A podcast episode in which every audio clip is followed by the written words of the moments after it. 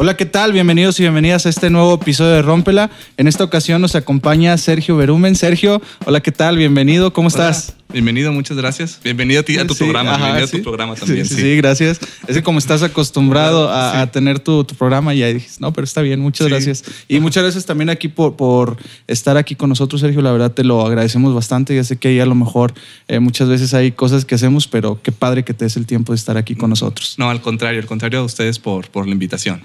De hecho, eh, me gustaría, Sergio, eh, desmenuzar todas esas actividades que, has hecho a lo largo de tu vida y empezar por, yo creo que, la más importante, que es el interés por, por estar haciendo cine, por estar haciendo arte. ¿Cómo fue que nació?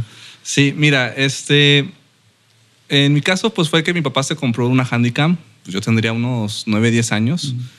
Y pues yo lo usaba pues para grabar ahí las cuestiones de la escuela o algún evento familiar o así. Y pues yo de repente la agarraba en mis tiempos libres y me ponía a grabar cosa, cualquier tontería en la casa o mis juguetes y hacía como que disques historias o el stop motion, que es eso de que cuadro por cuadro, ¿no? De que le pones este rec, pausa y mueves tantito, o sea, haciendo fotografías, ¿no? Pero sin saber qué era eso, ¿no? Nomás como un hobby.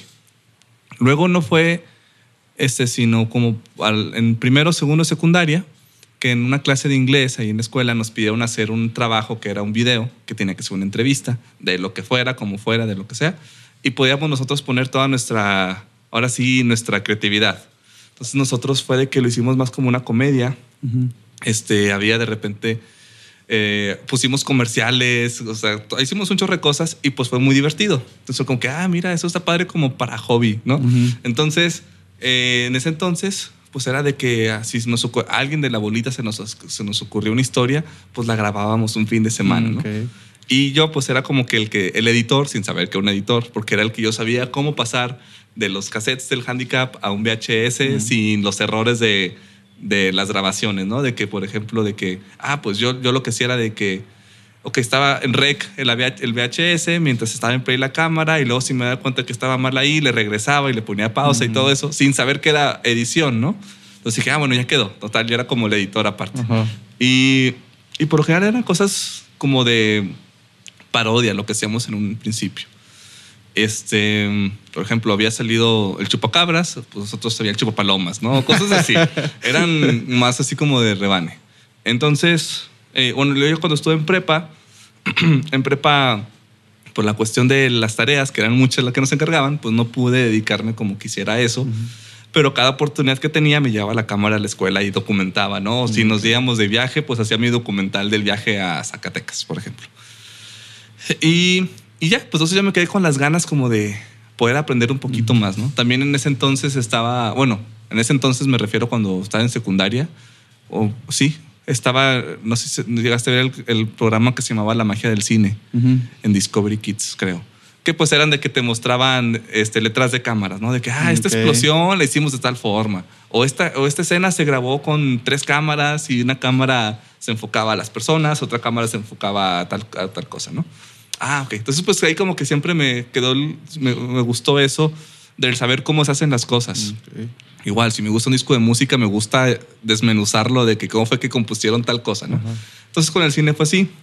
El problema es que en aquel entonces había como, si quieres estudiar cine, pues tenías que estudiar comunicaciones.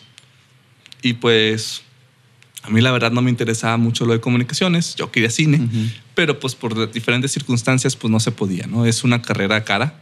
Eh, y pues aquí en, ese, y, eh, en esos años pues no había carrera de cine, al menos aquí en el norte de México. Entonces era irnos a, Ciudad de México y pues ahí te encargo, ¿no? Los gastos. Entonces pues no se pudo. Y pues bueno, fue que me dijo, no, pues estudia algo que se pueda aquí. Y ya si tú quieres, pues después ya decides, ¿no? Perdón. Entonces, este, pues originalmente había decidido estudiar arquitectura, pero luego ya hablando con un vecino que me dijo que era hacer muchas maquetas y yo fue que, ah, sí, cierto, a mí no me gusta hacer maquetas, déjame cambio de carrera antes de que entre.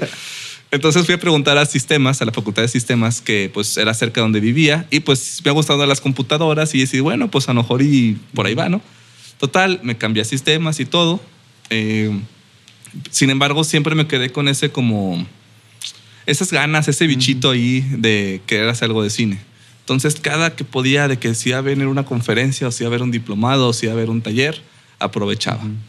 Y mientras tanto, pues con mis amigos nos juntábamos a grabar cortos, este, ya un poquito más en forma, pero sí como que esa, ese estilo peculiar, extraño, de humor random, que a lo mejor hay unos que les gusta mucho y hay unos que de plano dicen, o sea, ¿qué es esto, no? Total, era como que eso. Y coincidió, estoy hablando de 2005, 2006, en esa época, que fue cuando salió YouTube. Entonces fue, ¿qué, ¿qué, es esto?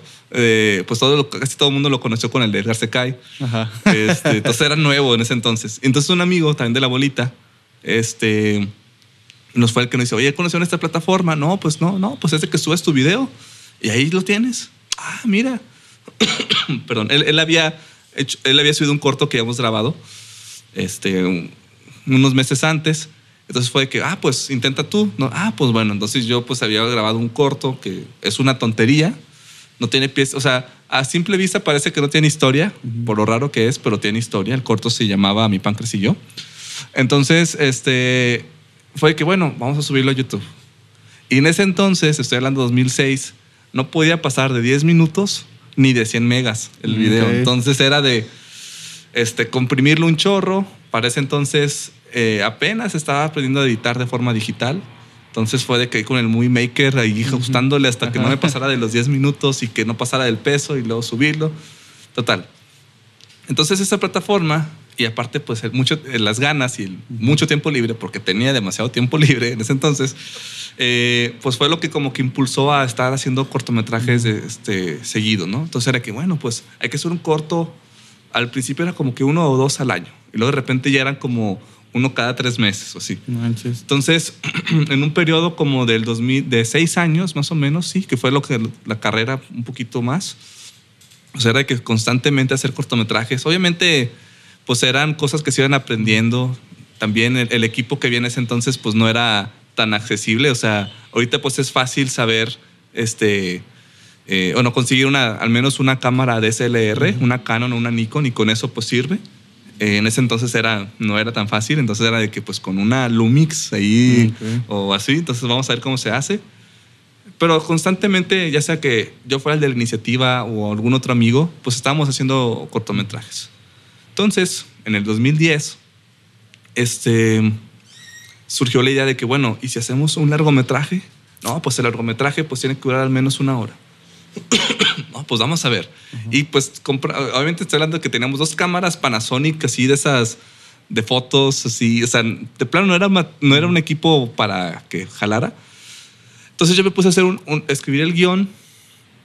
El, el, guion duraba, era como para algo de 80 minutos, pero por cuestiones de logísticas y tiempos no, no lo alcanzamos a grabar todo, grabamos como una hora. Y pues ahí medio salió el corto, ¿no? Entonces, este, ese corto, bueno, ese no es un corto, ese, ese mediometraje, pues duró, pues sí, casi una hora. Pues fue de que, bueno, este no podemos subirlo a YouTube porque nos pasamos de tiempo. ¿Qué podemos hacer? Ay, pues si hacemos una presentación, e invitamos a, a los tres fans que tenemos de los videos.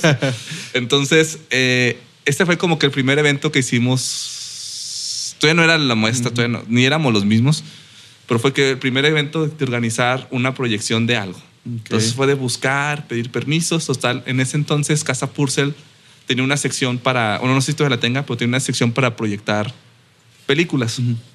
No, pues pedimos el espacio, nos lo dieron. Entonces ahí fue como nuestra primera proyección.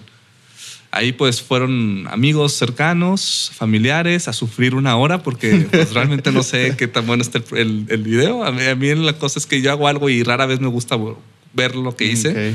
Entonces sí fue como que, ay, güey, bueno, ok. Me gustó mucho el proceso de cómo se hizo y todo, pero ya, o sea, lo que sigue. Y así fue. Entonces fue como que el primer evento que hicimos fue algo sí, simbólico, o sea, realmente fue casi casi de invitar de uno por uno, y te gustaría ir, no sé qué. Fue alrededor de unas 50 personas, estuvo bien, ah, ok. estuvo bien. Este, y luego, estoy hablando del 2010. Igual seguimos haciendo cortometrajes.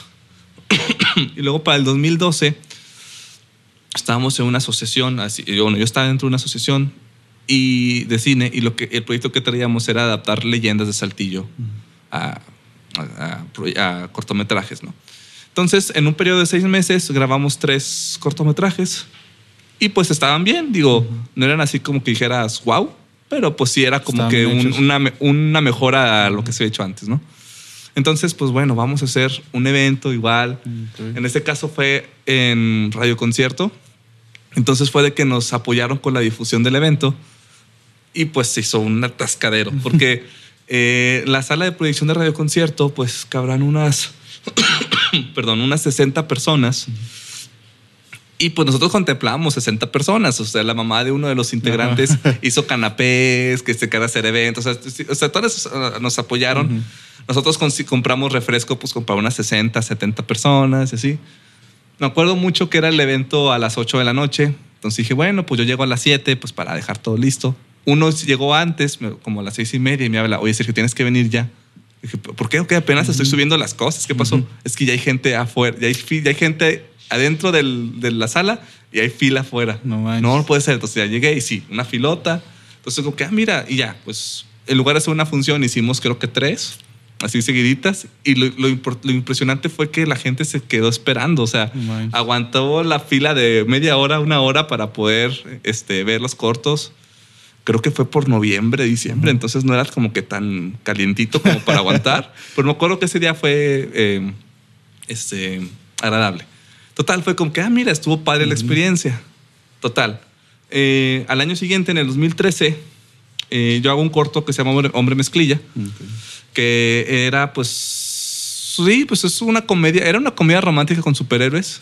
Eh, y pues básicamente me inspiré en, pues en ciertos personajes, ¿no? Por ejemplo, me inspiré en, la, en la ironía de que a Superman no lo reconocen si no trae lentes, que está, está explicado, o sea, que los lentes están hechos de un material que hace que la gente no, no identifique la cara. Y dices, ah, ok, ya te la, okay, te la paso, ¿no? bueno, algo de eso. Ultraman, Power Rangers, Kikaz, entonces fue como una mezcla. Y ya para ese entonces ya, ya tenía, ahora sí, ya sabía cómo hacer guiones, ahora sí, eh, eh, como deben de ser.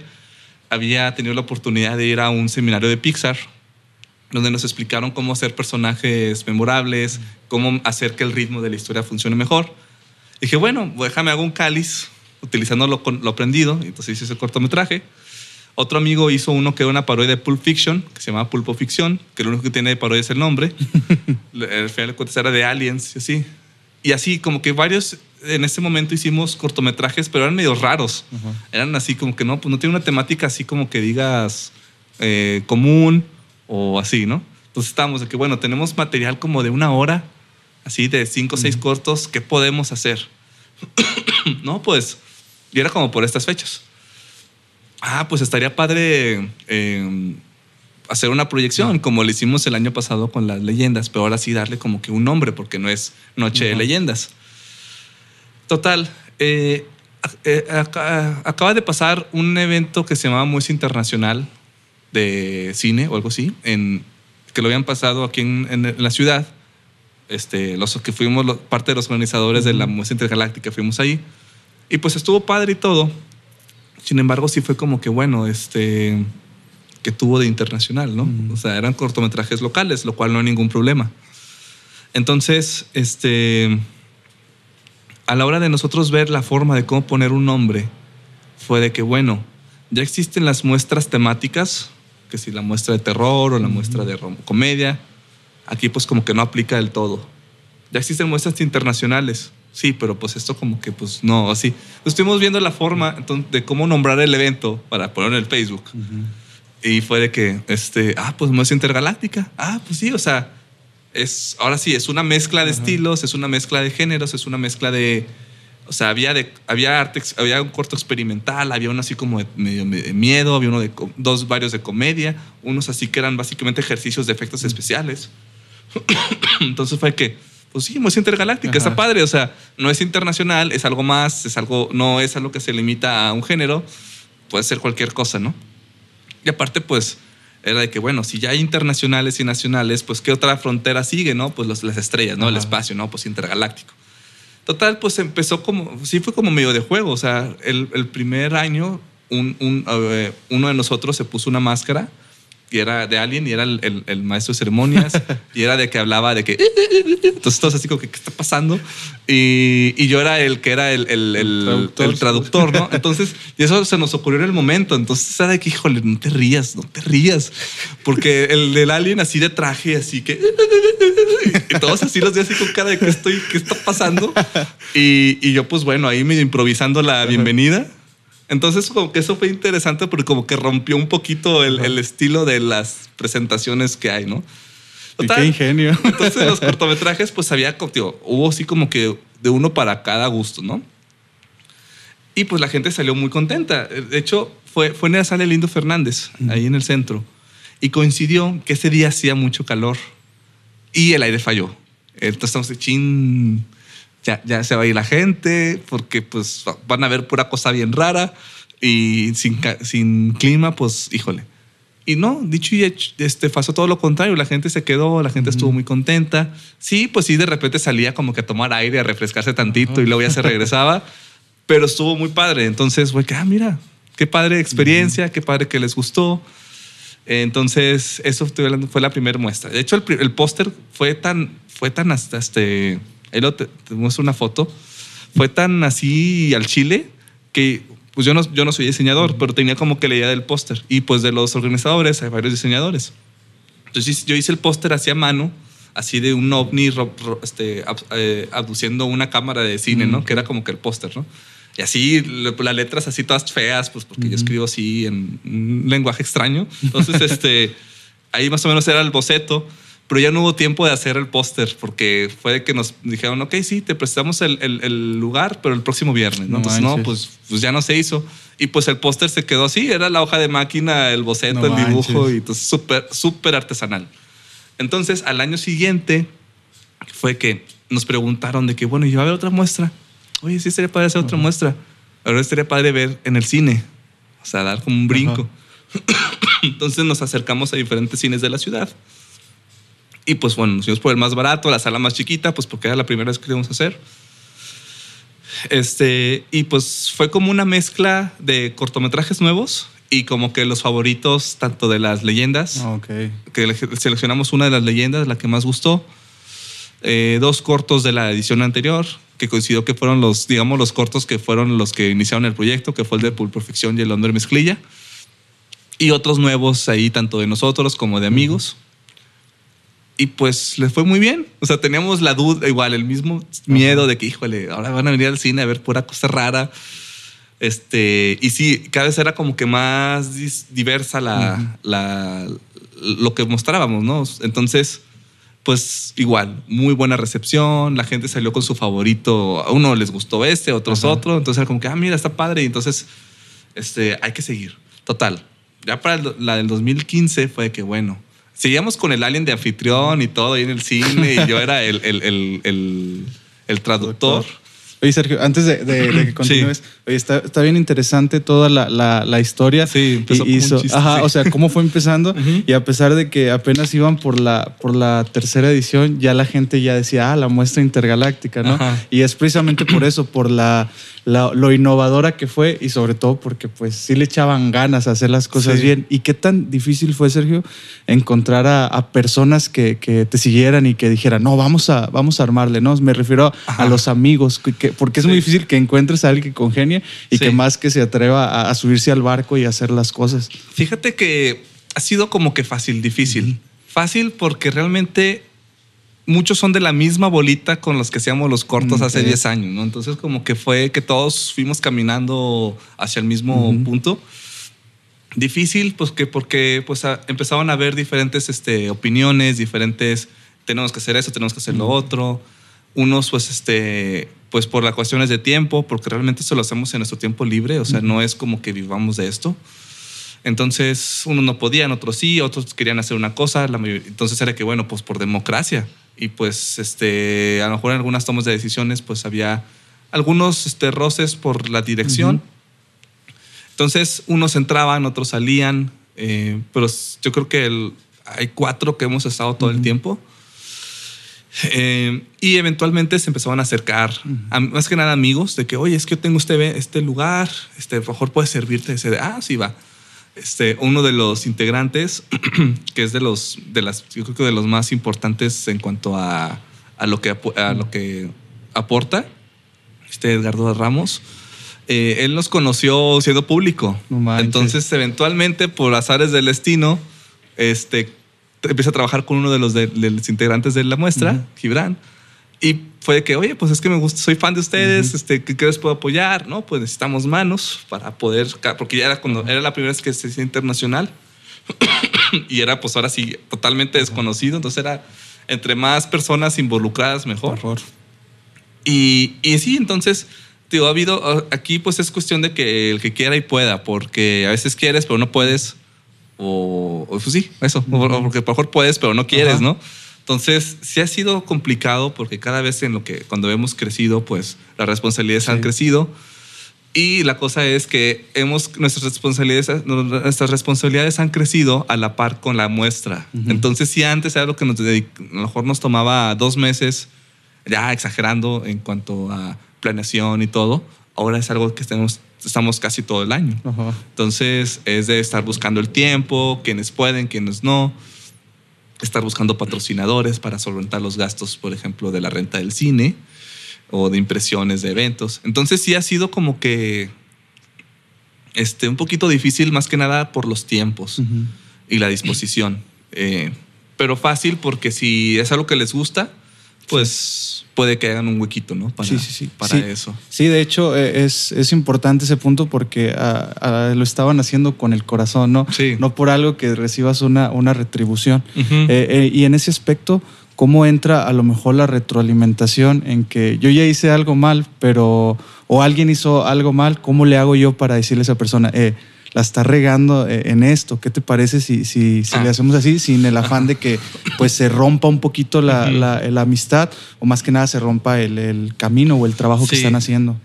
Sí, los roces a los que me refiero era de que, por ejemplo, eh, esto sobre todo empezó cuando se hizo internacional. Más que nada en el criterio de qué cortos dejar y cuáles no. Entonces, eh, pues sí, hicimos como que se hace un tipo de tabulación donde se, califican ciertas, ciertas características. Por ejemplo, que si la edición, la dirección, el guion, el atractivo al público. Entonces se empieza a hacer como que los cortos que tienen más puntuación son los que van pasando, pasando a las siguientes fases, ¿no? Entonces ahí de repente era más que nada ahí de que es que yo quiero que este corto esté, sí, pero nada más te gusta a ti, a los otros ocho no. Entonces era, pues ni modo. O sea, eso era como que lo que pasaba a veces o que surgió una idea eh, que, era buena, pero a lo mejor no nos daba tiempo para implementarla en, ese año, sino tendríamos que retomarla en el otro, ¿no? O a veces este, hacíamos un experimento y pues no funcionaba, pues bueno, ya vimos que esto no. Entonces a la próxima, este, lo contrario, ¿no? Pero en sí realmente, eh, si acaso, cuando ha habido más, digamos, tensión, que hasta eso, digo, lo puedo poner como entre, entre comillas, es, por ejemplo, si nos repartimos tareas y por alguna razón uno no pudo hacer algo, pues amuela a los otros porque los otros tienen que ver la forma de completar eso y por los tiempos, ¿no? Como lo hacemos ahora sí de ratitos. Entonces ha sido eso, pero al final de cuentas eh, es un equipo muy padre, o sea, realmente hemos podido llevar eso. Yo creo que la clave es la comunicación. Este, también entender que a veces uno no puede, es, es, normal y sobre todo si es algo como que no es un trabajo que te estén pagando. Obviamente si hubiera dinero de, por medio sería diferente. Pero si a veces uno dice de que, híjole, es que yo no puedo ver los cortos, ah, bueno, nomás avísanos, no pasa nada para, no, para no esperarte. Porque como tenemos que tener ciertas eh, fechas, tenemos deadlines que tenemos que ir cumpliendo, pues sí es como una, pues sí, como una máquina, ¿no? O sea, tienen que estar todos los engranes funcionando. Entonces, si uno de repente se para, pues los otros eventualmente se van a empezar a parar. Entonces era que, bueno, es mejor que, si uno no va a poder hacer algo, que, lo, que avise con tiempo para los otros poder contemplar esa tarea que hay que cubrir. Y ya, o sea, realmente nada más es cuestión de hablar. Pero sí, lo que viene siendo las últimas, la, la, semana del evento sí es de que no, no puedes salir con algo de que no, no, ahorita no puedo. No, o sea, este sí es como que sepárala, por favor. Porque sí, de plano vamos a andar como gallinas sin cabezas buscando por todos lados qué es lo que tenemos que hacer. Pero sí, sí, o sea, ya en resumen, yo creo que la, comunicación es, clave, es clave. Que haya una buena comunicación, que todos sepamos qué es lo que siente la otra persona, eh, la empatía también, poner, decir, ok, de que el lugar está reclamando de que es que no has hecho nada, no has hecho nada. Bueno, ¿por qué no has hecho? ¿Por qué no has podido? Ah, pues es que tengo mucho trabajo o, pues mi bebé pues me consume. Ok, nomás avísanos y no pasa nada. Más que nada para poder organizarnos bien. Porque de repente pasan de que tenemos que estar apagando fuegos en el mero día y pues sí está muy estresante, ¿no? Eso. Sí, y, sí, sí, que como dices, la, la clave es la, es la comunicación. Y ahora, regresando un poquito a la muestra intergaláctica, me, imagino que ya después, cuando empieza a haber eh, crecimiento, ya tú dejas de hacer cortos para empezar, como quien dice, a, a, calificarlos, ¿no? Porque si no sería ahí como que conflicto de intereses. Nada pasa porque es el de Sergio. ¿Cómo fue el decidir? El decidir? Chin, ahora eh, me gustó más lo de la muestra intergaláctica o me, me me demanda más lo de la muestra, me dedico un poquito más a esto que a lo mío. Sí, fíjate que estuvo muy curioso porque cuando hice el, corto, ah, ya echándome porras yo, ¿no? cuando, cuando hice el corto El hombre mezclilla, pues por lo general los, los cortos que hacía pues era de que le gustaban a mis amigos o a, o a lo mejor a alguien que no conozco y ya, pero era como que era chido, ¿no? Y ya, chido. entonces cuando hice ese, eh, fue la primera vez que la, gente empezó a preguntar, oye, ¿hay una segunda parte? Mm. ¿Qué onda? O sea, ¿qué onda con la segunda parte? Entonces dije, bueno, pues si hay ideas para más, entonces hice una segunda parte que fue en la... En la y, como todavía no hacíamos convocatoria abierta, pues realmente eran, nuestros, trabajos. Entonces dije, bueno, pues la segunda parte. Y luego, ¿hay una tercera parte? Bueno, pues la tercera parte. Y, y ya, se hizo una trilogía, pero sí, todavía de repente me dicen que se hay una cuarta parte. Se intentó, pero ya por tiempo no se pudo acabar, pero... Eh, este, en ese entonces no era tanto problema, pero lo que pasó fue que cuando hicimos la convocatoria internacional, eh, básicamente las prioridades cambiaron. O sea, sí me gusta hacer cortos todavía si tengo oportunidad. Ahorita a lo mejor no estoy como yo, el, cabecilla como era antes, pero si alguien me invita a un corto que les ayude, pues ya estoy, no hay ningún problema con eso.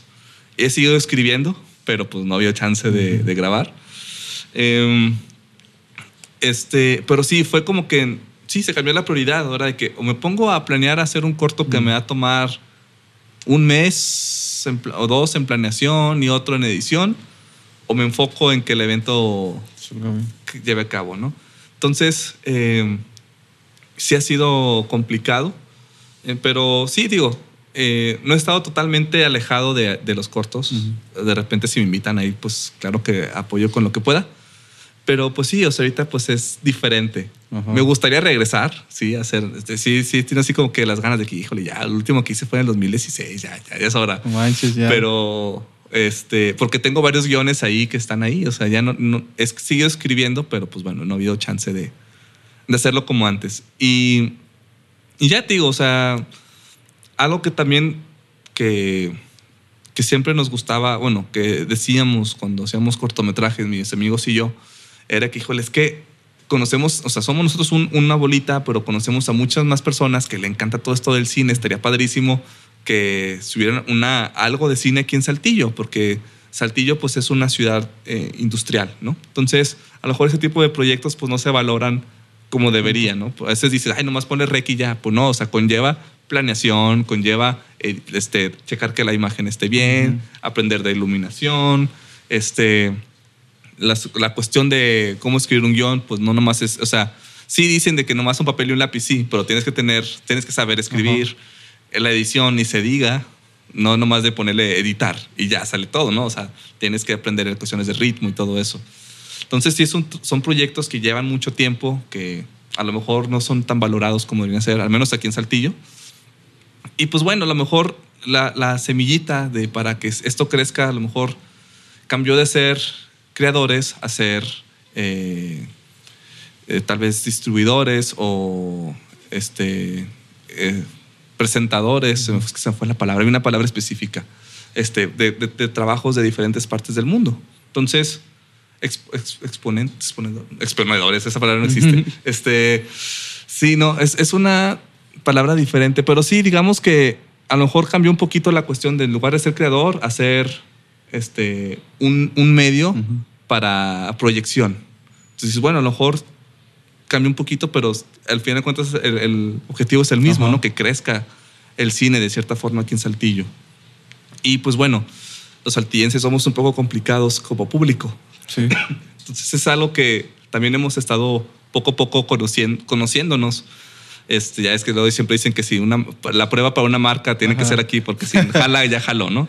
Entonces, pues de repente sí hemos notado de que, bueno, es que a lo mejor a veces hay apatía del público o apatía de los mismos este, creadores, que sabemos que hay mucha gente muy talentosa, talentosa, pero no mandan y es como que, oye, o sea, ¿qué onda? O sea, entonces... Aquí está la oportunidad. Sí, a lo mejor, o sea, hay muchas teorías, porque de repente sí nos preguntan, oye, ¿por qué crees? Híjole, sí. no sé, o sea, hay unos que sí lo han dicho así, lo han dicho así, así tal cual, de que, híjole, es que yo no puedo competir con lo que, con lo que proyectas. Le dije, bueno, pero no es que compitas, o sea, oh, es que no, no tienen un, una sección regional. No, pues es que como haber una sección regional si no mandan. Si hubiera suficiente material, pues claro que pueden ser secciones regionales. Que ya lo hemos hecho en, en, algunas ediciones de las más recientes. Que bueno, a lo mejor no, no de Saltillo, porque realmente no hay suficiente material de Saltillo, pero a lo mejor es Saltillo de Monterrey, a lo mejor es San Luis, eh, Torreón.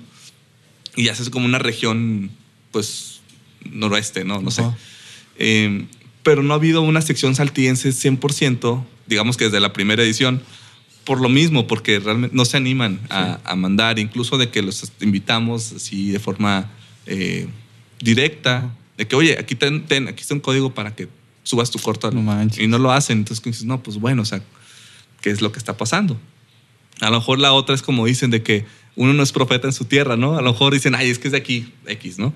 Pero pues bueno, este, sin querer queriendo, o este, pues ya es un festival eh, que es este, reconocido a nivel internacional. Entonces, pues es una. Es, hay algo aquí en Saltillo, a lo mejor por lo mismo de que a veces la difusión es complicada.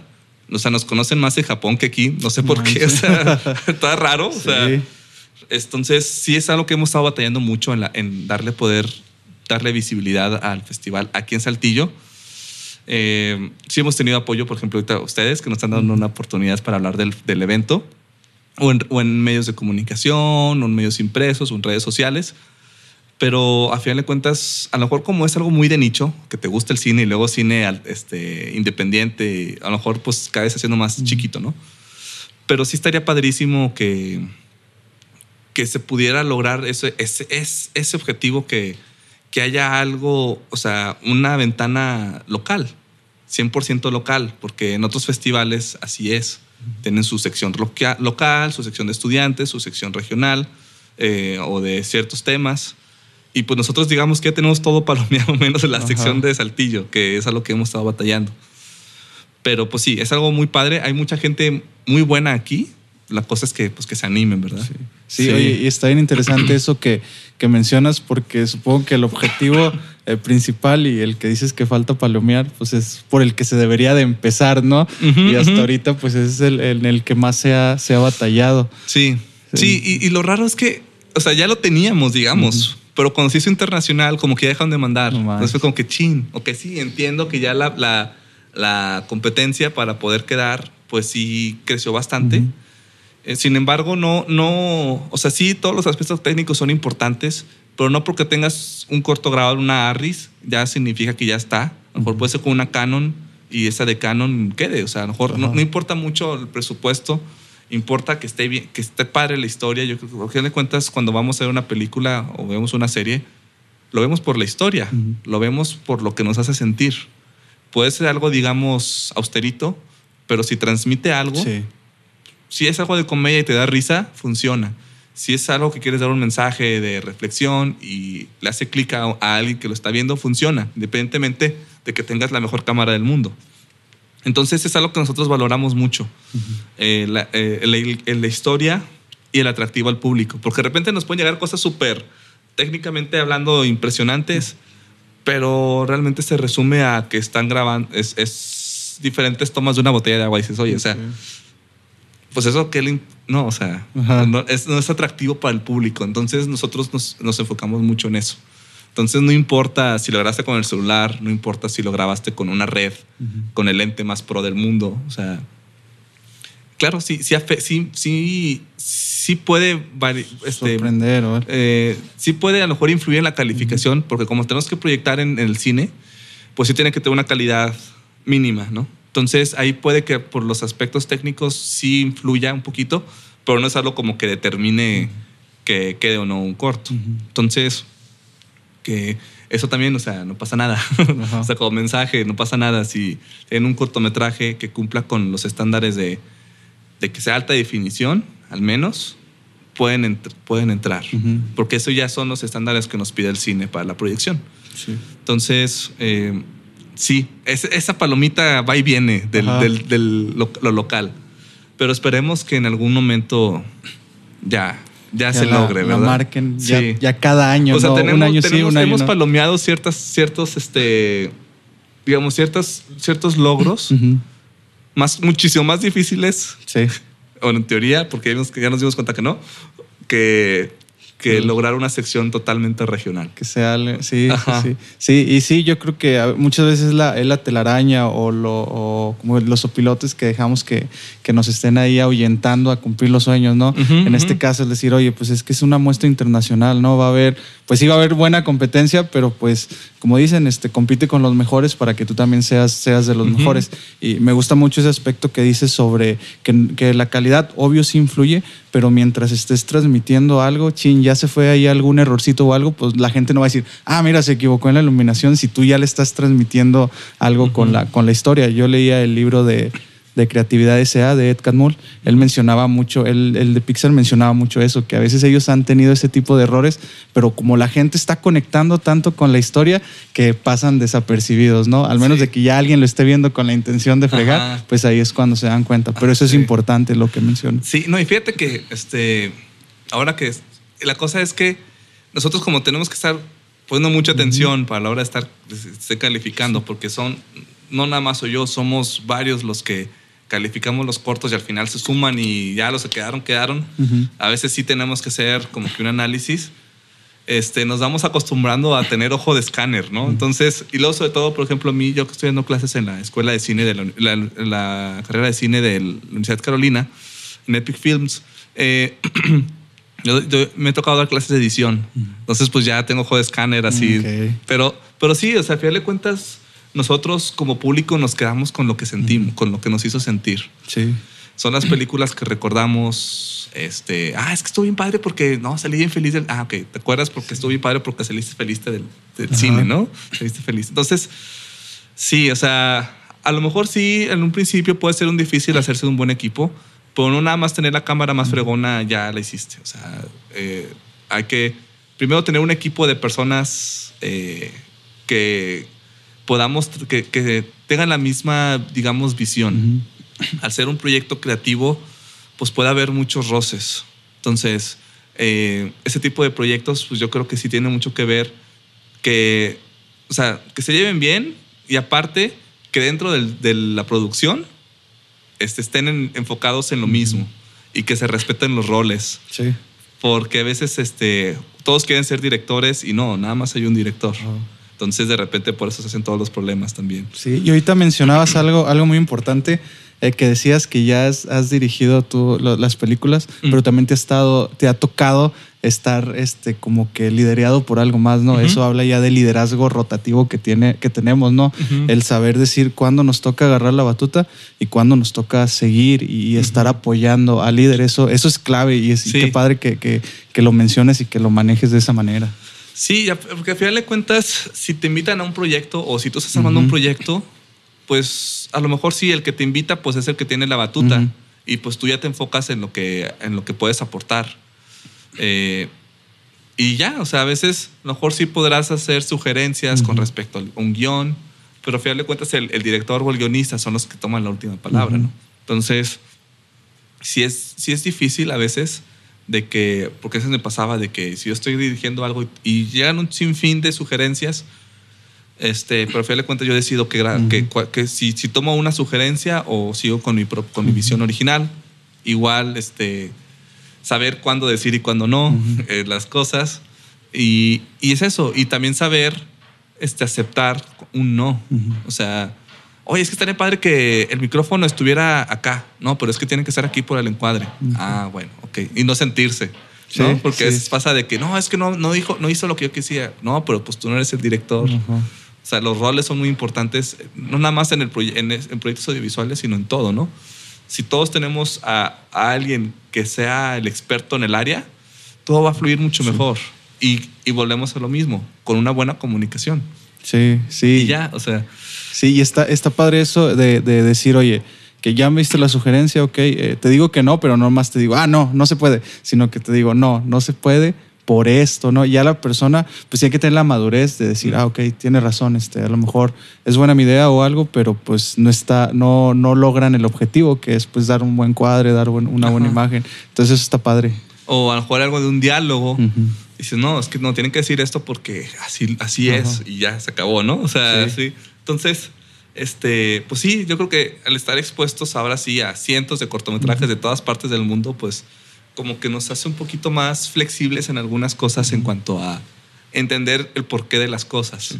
Entonces, este, yo creo que es muy padre eh, darse la oportunidad de ver material de todo el mundo.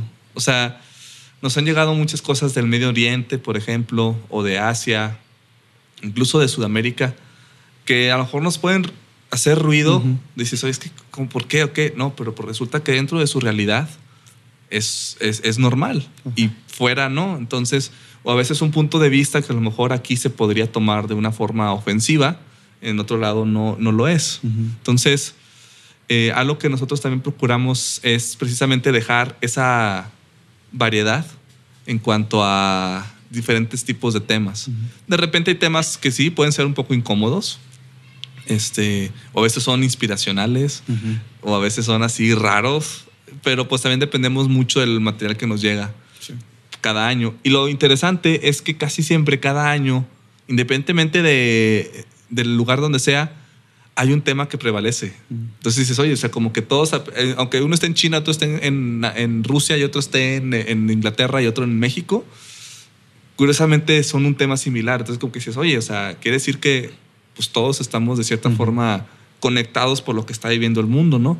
Por ejemplo, en 2018, 2018 sí, em, muchos de los temas que hubo fue de refugiados. Este, y de refugiados y de abandono tanto eh, del reclamo o, evitar eso. Entonces dice, oye, o sea, como que todo el mundo anda como en un canal más o menos así. Eh, en otras ocasiones nos han tocado que son temas más como que oscuros o, sí, más serios. En el 2019 sí nos tocó mucho de como de comedia. Entonces, este sí va variando. Y, y este año, pues sí, bueno, desde el 2020 para acá, pues sí, mucho que llega de repente son ahora sí analogías de toda la cuestión de la pandemia, pero de repente mucho como de esperanza o también mucho de crítica a, a la desigualdad de género, ¿no? Entonces dices, ok, o sea, como que todos estamos, todo el mundo está como que girando hacia un mismo lado, ¿no? Entonces está interesante porque de repente, por ejemplo, este año, desgraciadamente, nos llegó mucho de abuso de la mujer, ¿no? Que tristemente es un, un tema que pues sigue dándose. Y nos llegaron de diferentes partes del mundo, o sea, que, que dirán, que ahí pues bueno, está, está muy grueso allá, pero Irán, de Inglaterra, de México, de España. Entonces, oye, o sea, y son diferentes puntos de vista de un solo tema, ¿no? En otros casos, este, si es de comedia, pues nos llegan comedias raras de diferentes. o sea, ahora sí es un humor muy, muy particular de cada país. Este, documentales de, de muchos tipos de temas. Este, entonces está muy padre. O sea, la muestra de Intergaláctica se convirtió de un evento de amigos a un festival que es como una ventana a, a otras cosas, ¿no? Entonces, eh, y sí, o sea, fuimos creciendo de forma orgánica y como te comentaba antes de empezar, ahorita pues ya no podemos zafarnos, ¿no? O sea, ya estamos con una responsabilidad este, que está muy padre, pero sí, o sea, ya de algo de, de la... Todavía de repente sale el alien, pero pues sí, ya cambió un poquito la dinámica porque pues ya no es un festival, ya, es un festival este, este, que aparece en listas de otros países, entonces ya ya no puede ser tan, tan de rebane como nosotros quisiéramos, ¿no? Pero está, está padre, está muy padre. Sí, oye, y, está bien, bien interesante eso y sobre todo el, el, crecimiento que ha tenido año tras año, ¿no?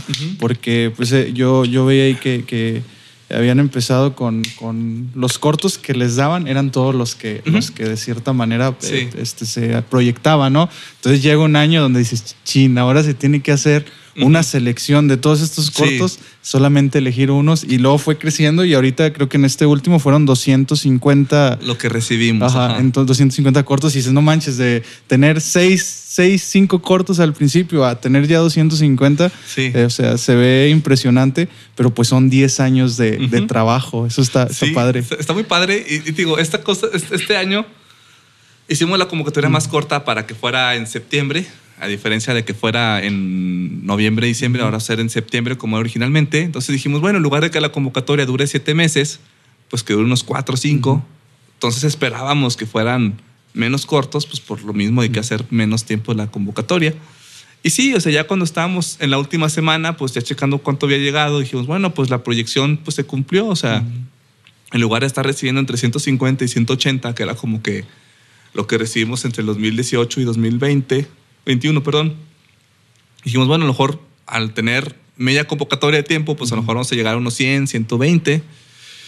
Y pues más o menos así estaba. Pero la última semana nos llegaron 130. Entonces sí fue como que, ah, caray, ah, caray. Y la cosa es que nos llega más material, lo cual está muy padre, pero seguimos con el conflicto de que nosotros estamos delimitados por un tiempo.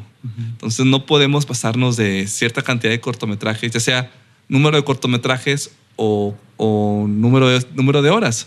O sea, este año nos llegaron, eran como 90 horas. Entonces, no, o sea, va a estar difícil poner 90 horas en el cine, por más que quisiéramos, ¿no? Entonces, pues bueno, tuvimos que irlo resumiendo, reduciendo, reduciendo, reduciendo. Ya quedaron 30 cortometrajes. De los 250 quedaron 30 cortometrajes seleccionados. No, miento, 31. 31. 31. Porque fue que, bueno, para que no sean 30, 31. Ajá. Este, los vamos a dar a conocer a mediados de agosto, porque ya a mediados de septiembre ya es el evento. Entonces ya, ya, ya, ya estamos pues empezando a traducir, porque nosotros somos los que a veces nos toca traducir y subtitular los cortometrajes, porque a veces de repente nos llega uno de, no sé, Suecia y pues no sabe en español. Entonces es de que, bueno, mándanos el, el, el guion, digo, el, guion, el cortometraje sin subtítulos y con subtítulos en inglés o el guion y nosotros nos encargamos de la traducción y el subtitulado. Entonces es de que, bueno, por eso tenemos que con mucha anticipación hacer la selección, porque el último mes, mes y medio, hacemos, eh, nos encargamos precisamente de trabajar los subtítulos y pues buscar patrocinadores para poder mandar los premios, que son unas estatuillas de alguien. Que, que, esos premios los empezamos a dar en el 2017, que era un premio de nosotros, de los, de, de los organizadores, y el público vota por el suyo en el cine. Entonces, eso ha sido toda una aventura porque pues se ha ido el, el, el, aliencito, que es sí, como un busto de un alien como ese tamaño. Es como un loco gigante eh, que brilla en la oscuridad. Ah, Entonces, este, sí ha sido como muy interesante porque a veces nosotros decidimos un, decidimos un cortometraje, pero el público decide otro. O a veces decimos, ah, híjole, es que muy probablemente el público se ir por estos dos. Bueno, nos vámonos por otro por, para porque lo repite, porque la primera, vez que, la primera vez que lo hicimos coincidió que los dos se fueron al mismo. Entonces fue que, bueno, de haber sabido que el público iba a votar por el mismo, pues lo mandábamos en un solo paquete. Pero no, pues fueron dos paquetes a Bélgica, ¿no? Entonces, este, el aliencito de la, de la muestra ha estado en, está en Bélgica, está en Japón, en Irán, en Finlandia, en España, Francia. ¿Cuál es más? ¿Cuál es más? Ya dije Japón, ¿verdad? Híjole, no sé. Están como en ocho países. No manches, este, padre. Y bueno, el año pasado estuvo muy padre porque ya uno de Torreón ya ganó el premio del público. Entonces ya hay una estatua, una estatua se quedó aquí en Coahuila al, menos. Ya falta que ya, se quede una aquí en Saltillo. Pero sí, o sea, y ha sido toda una, toda una odisea algunas veces para mandar los, los, premios. Pero es muy padre porque este, nosotros procuramos tener contacto con eh, lo más, de la forma más directa posible con los, con los eh, participantes. Y pues está muy padre ver que, que, nos mandan su foto así felices con su alien que brilla en la oscuridad. De hecho, este, en el Instagram de la muestra, ahí de repente ponemos, bueno, no de repente, bueno, cada, cada año, pues bueno, sí, de repente, porque es cada año, ponemos este, las fotos que nos envían. Por ejemplo, esta es la del de, año pasado. Ah, está bien. De Francia, ¿no? No sé si, bueno, si se logra apreciar. En la, producción ah, podemos poner. Están en Instagram. Este, de Francia, de Torreón. Está, está bien chido. Este, entonces sí, A lo mejor todavía no tenemos ahora sí el capital para poder dar un premio este, económico, que es algo que nos encantaría poder hacerlo. Pero pues no podemos todavía porque dependemos de, mucho, de ahora sí de apoyo de, externos. Pero pues bueno, hacemos esas estatuillas que también que pues tan, ¿Y siempre ha sido la misma cada año o han eh, ido... Antes era de madera. Ah, ok. Eh, luego en un año nos patrocinaron otras que sí fueron totalmente diferentes, pero eran como, sí, como de ese tamaño y eran así, pues esculturas interesantes, extrañas, intergalácticas. pero el problema fue que costaron un chorro para enviarlas. Entonces sí fue que dijo, no, o sea, tenemos que regresar al, al, al que era por la cuestión del peso y el tamaño.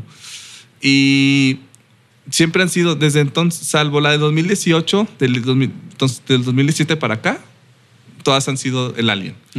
Y la primera vez fue de madera, entonces creo que del 19 para acá ya es cuando han sido este, de resina que brilla. Está padre esa, esa, idea.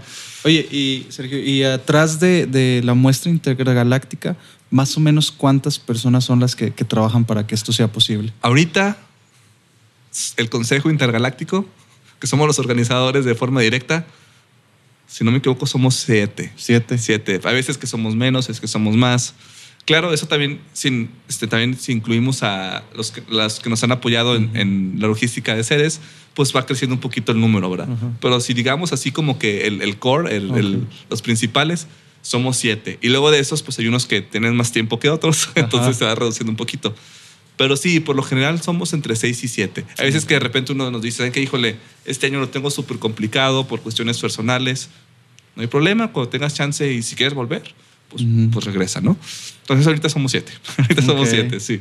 Sí, y está padre, ¿no? Que, que exista esa flexibilidad, porque pues a final de cuentas es algo que les gusta, algo que, que, les apasiona y que chin, pues a veces uno no, no tiene el tiempo para, para poder estar. Y qué chido que ustedes sean... Eh, empáticos ¿no? con la situación y no le digan, ah, fuerza, si no estás hoy, el próximo año ni te presentes, sino el ser empáticos. Sí, y a veces que también nos han dicho, ¿saben qué? No estoy cómodo, ya es mucha presión para mí. Ah, ok, no hay problema. O sea, o si de repente ya había como que mucho, se está tornando algo personal en la cuestión de las tomas de decisiones, pues es como dices que acuérdate que no es personal, pero si, pero si se complica, pues no, o sea, las puertas están abiertas, ¿no? O sea, si no quieres estar aquí porque te está generando mucho coraje, por decir de otra forma, este, pues no pasa nada. O sea, no por eso dejamos de ser amigos. Es como en una banda que de repente el guitarrista ya no se siente cómodo. Pues es que hay cámara, este, ya me voy, ya si regreso después, pues bueno, ¿no? Lo dejo Chili Peppers, por ejemplo. Que yo fui chante cada década regresa, ¿no? este, sí, entonces eh, ha sido así. Obviamente el apoyo del público eh, es bastante. O sea, yo creo que si no hubiera público, pues no lo haríamos. Eso es a lo clave. El, hecho de que nos preguntan, ¿y cuándo es la próxima? ah, ok, bueno, ya, eso quiere decir que, le está gustando. Igual, de repente, este, de los participantes, si no hubiera participantes, eh, todos los directores, pues obviamente tampoco habría este, eh, el evento. Entonces sí, o sea, yo creo que están los organizadores, que es una parte importante, está el público, que es una parte muy importante, y están los participantes, que también es una parte muy, muy importante. Porque puede haber público, pero si no hay participantes, pues, pues ¿cómo, no? Entonces, este, o igual, este, a veces al revés, o sea, puede que haya un evento súper padrísimo, pero si no hay público, pues dices, bueno, pues a lo mejor no vale la pena. Sí. Este, y pues bueno, como el, eh, y por lo general lo hemos hecho de que sea gratuito. Digo por lo general porque a veces ha habido eventos que han sido cobrados. Pero igual, o sea, lo que se cobra pues se va para hacer las estatuillas o para enviarlas, ¿no? Realmente es para eso, ¿no? O sea, lo que entra sale, se cuenta. Y como Cinépolis, bueno, eh, ¿puedo decir marcas? Sí, no pasa nada. Como no, este, es, es un, eh, ellos nos han apoyado tanto en renta, que nos han apoyado que les rentemos, todavía nos han apoyado para como, como patrocinadores. Entonces, eh, ellos nos patrocinaron una vez en Plaza Patio, que nos pusieron en cartelera. Esa vez, por ejemplo, fue cobrada y fue como que, híjole, pues vamos a ver cómo, cómo nos va, porque no, pues eh, los boletos se acabaron antes de que las pusieran en, taquilla, ¿no? Entonces fue como que, ah, mira, se agotó antes de, de que pasara y pues mucho, tristemente pues mucha gente se quedó sin poder entrar. Eh, luego, en, la época, en el año de la pandemia, en 2020, nos patrocinaron eh, dándonos un espacio en Cinepolis Click. Mm, Entonces es muy padre. Ahí pues sí fue gratuito porque sí, eh, la forma de cómo se consume cortometraje no es igual a consumir un largometraje. No es lo mismo decir, oye, pues voy a rentar una película a 50 pesos, que la película dos, dura dos horas, a un cortometraje que dura 18 o 15 y te cuesta lo mismo, ¿no? Entonces sí es como que diferente el consumo de, de cortometrajes. Em, y este año, si todo sale bien, pues también nos va, vamos a estar este, patrocinados por, por Cinépolis por Cinepolis. pero, pero, no, por Cinepolis. Ahora sí, Cinepolis. Ah, ya, Este año ya regresamos a presencial 100%. Ah, ok. El 2020 fue totalmente digital. El año pasado fue híbrido. Y ya este año va a ser otra vez totalmente presencial. o sea, lo que caiga un meteorito o algo. esperemos que no. No, no, no. Y por decir, ¿cómo fue eh, la negociación con, con Cinépolis para que fuera este patrocinador o realmente ve el potencial que tiene el proyecto? Eh, este, cuando nosotros rentamos una sala, pues es de que se tiene que mandar la petición al corporativo, ¿no? Eh, entonces, pues bueno, ya, ¿sabes qué? Va, pues te salen tanto la sala, tales días, a tal hora, tanto tiempo. Ah, ok, ya vemos si se puede o no se puede. Entonces, eh, en el 2019 eh, fuimos al corporativo para presentar el proyecto mm, a, Monterrey. Porque este, sí estábamos con el pendiente, la idea de que, bueno, es importante que que nos conozcan, o sea, que no vean que no es algo así nomás porque sí. Entonces fuimos, mostramos, o sea, sí, bueno, estos son los proyectos, uno de los proyectos que se presentan, es una capsulita de qué es la muestra y así. Y sí fue que nos dijeron, ah, no, es que ustedes sí son un festival, o sea, porque por lo general casi siempre rentamos a escuelas o a empresas las, las salas, ¿no? Entonces pensábamos, estábamos tratando como una escuela, pero ya nos dimos cuenta que no, ustedes sí son un evento eh, que tal cual. Total, de ahí nos, nos comunicaron a, a, México. Y pues desde, casi desde entonces ha sido así, de cada año ver este, si, se, si se va a poder, no se va a poder, qué, qué es, lo que, qué es lo que se necesita.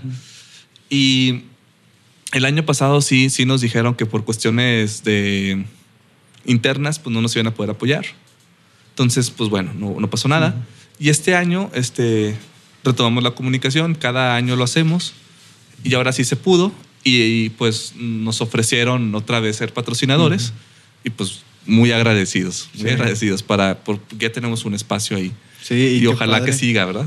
Sí. sí, qué padre que, que, que, se den cuenta pues, de que hay potencial y de que no se está haciendo con fines de lucro, sino para apoyar a las personas que tienen ahí un cortometraje.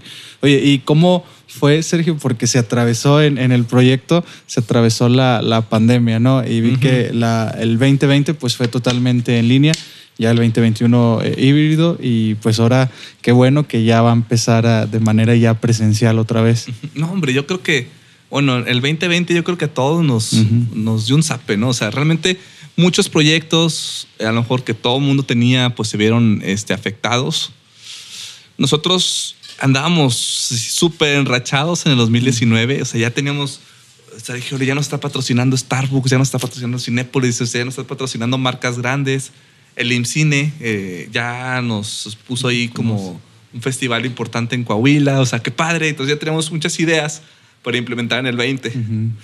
Y no, pues cuello, ¿no? Entonces, chin. Este, estuvimos en el 2020, pues así, pues yo creo como con todo mundo, así como que la expectativa de qué es lo que va a pasar.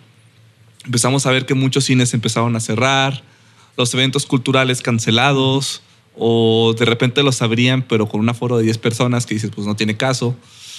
Entonces, eh, pues sí fue como que estar así viendo qué, qué se puede hacer, qué se puede hacer y al ver que no mejoraba la situación, pues optamos por, bueno, o lo cancelamos, o no más bien, lo posponemos, o vemos la forma de hacerlo en línea.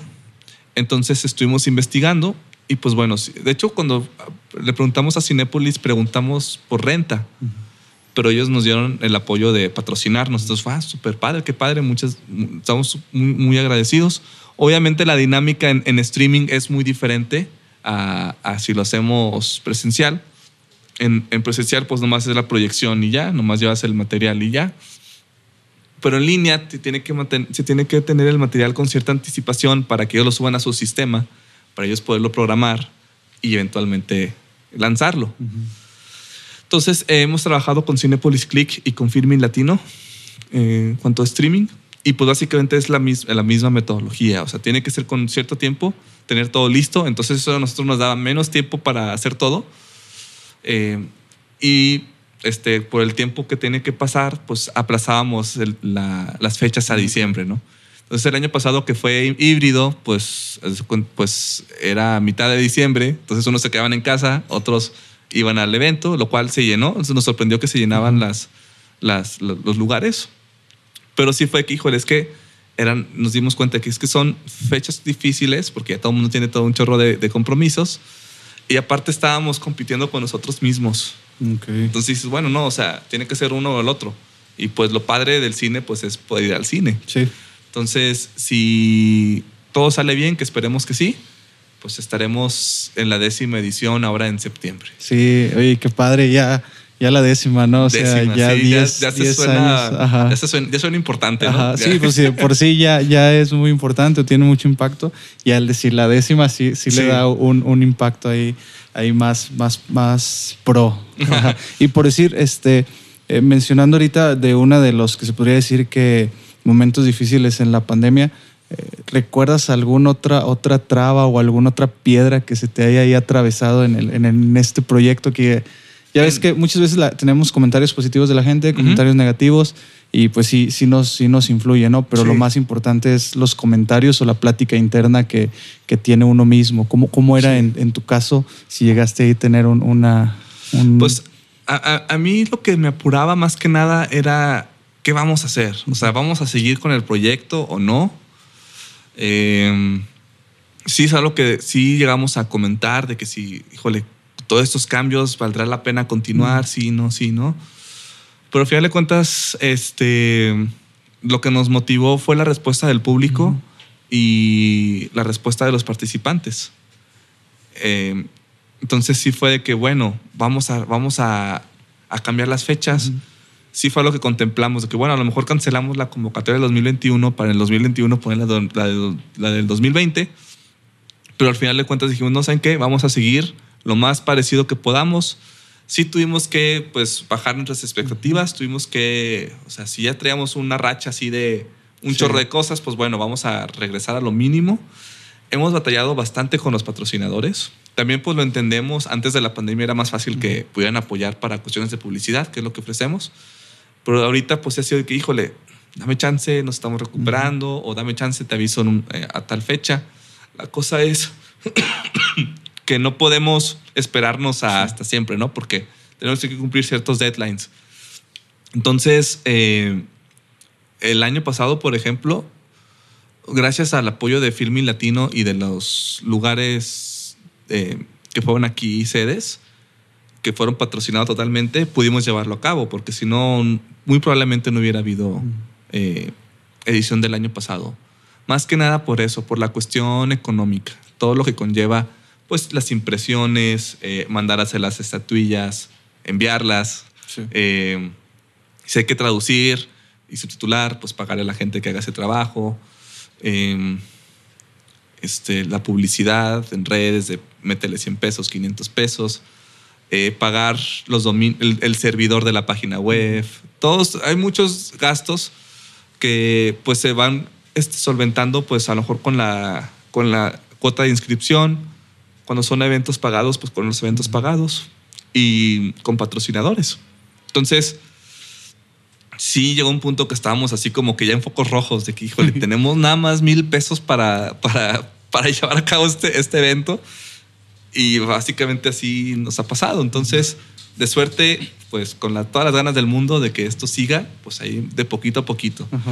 Pero sí, yo creo que sí es, eh, ese tipo de decisiones pues tiene que ver mucho con, con uno mismo. O sea, ok, está, ¿qué es que me está causando? ¿Me está causando más problemas o más satisfacción?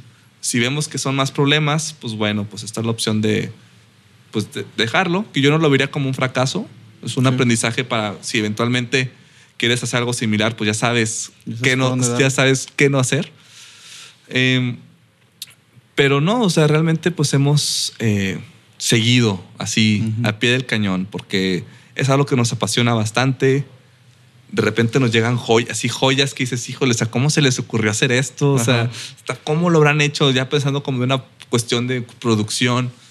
Entonces, y está muy padre porque el público lo ve y también lo, lo, aprecia. Y ya ahora con la carrera de cine, pues esperamos que también eso sirva para motivar a los alumnos a pensar en grande, ¿verdad? Ajá. Sí, oye, oye qué, qué, buen término eso de, pensar en grande, ¿no? Y qué, qué padre que, que tú lo hagas, pero que también estés impulsando a, a las personas, en este caso a los jóvenes, a que también lo hagan, ¿no? Y eso es, eso es muy clave, porque muchas veces no hay gente o que, nos motive, ¿no? Y es muy difícil uno tener la, automotivación y que alguien nos esté diciendo, eh, sí se puede, piensen en grande, échenle ganas.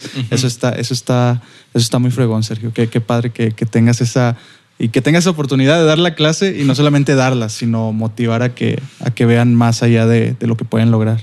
Sí, no, sí, no, muchas gracias. No, y, es algo muy padre. O sea, si algo te gusta, pues eres, es como, oye, es que está buenísimo este libro, te lo recomiendo, ¿no? Entonces, a mí en mi caso, pues es la música y el cine. Entonces, este, si tengo la forma de compartir algo de lo que me gusta, pues, y a la gente, a los demás les gusta, pues padrísimo. Ajá. Padrísimo, sí. Sí, sí, sí. Y es bien importante también el, eh, algo que mencionabas ahorita, el siempre va a haber problemas, pero siempre va a haber una satisfacción, ¿no? Sí. Y qué padre que encontraste el que fuera un poco más la satisfacción que pesara, porque siempre va a haber este, ahí, eh, declives o, puntos.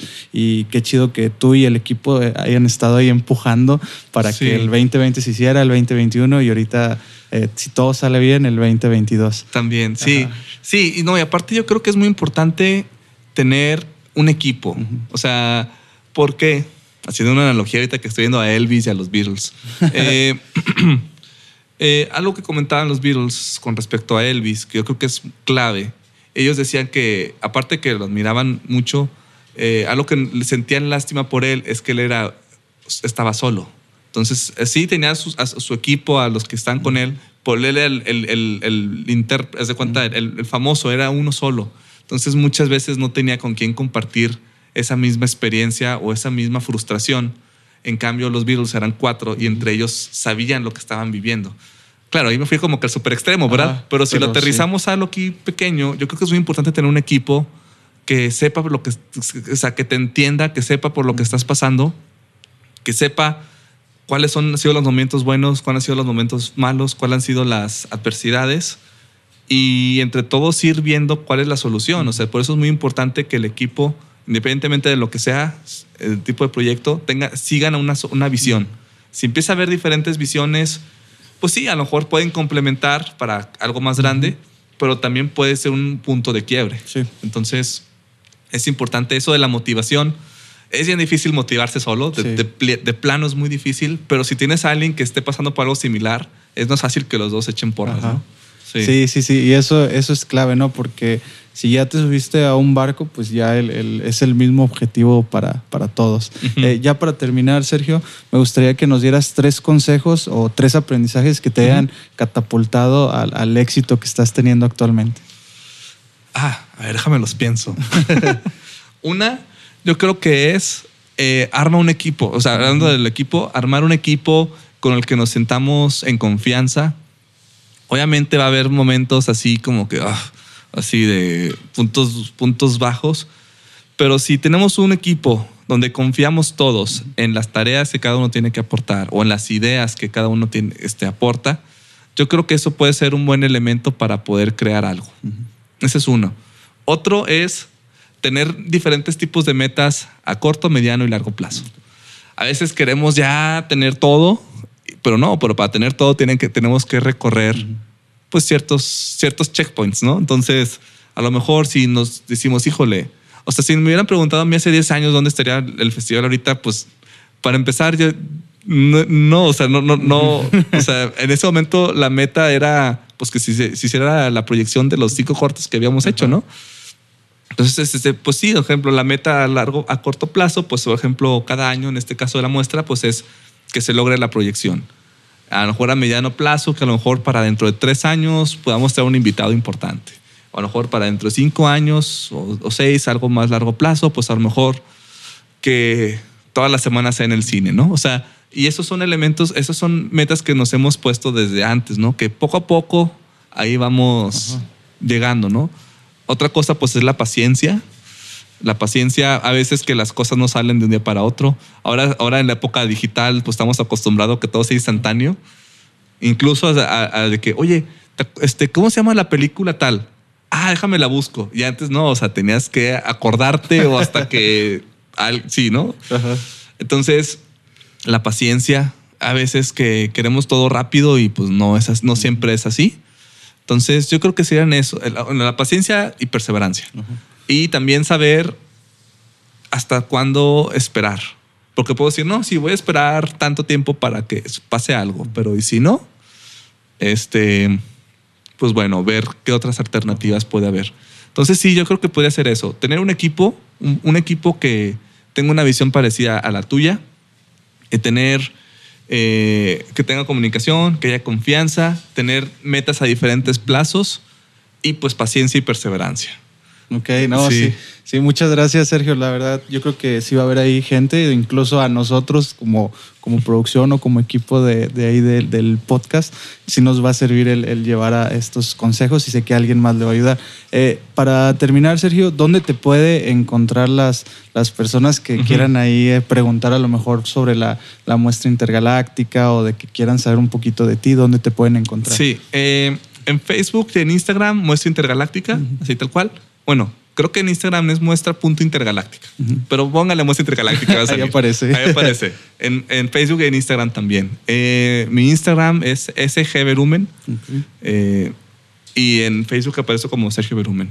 Okay. Aunque a veces, no sé, yo estoy así de que no, parece, no parecer, entonces a lo mejor no parezco, ¿verdad? Pero una de esas sí, sí me encuentro. Depende de la suerte que tengan al buscarte. Y pues realmente si, si ustedes se quieren acercar a Sergio, es una persona muy, muy amable y ahí sí nos apoya y todo. Bueno, nosotros aquí está con nosotros. Este, ya para terminar, saben que nos pueden encontrar en nuestras redes sociales, en Facebook como Rómpela, en YouTube como Rómpela y en cualquiera de nuestras plataformas ahí de, de podcast. Esto sería todo de nuestra parte, así que ya sabes, vas. Y rómpela. Eso. Casi, casi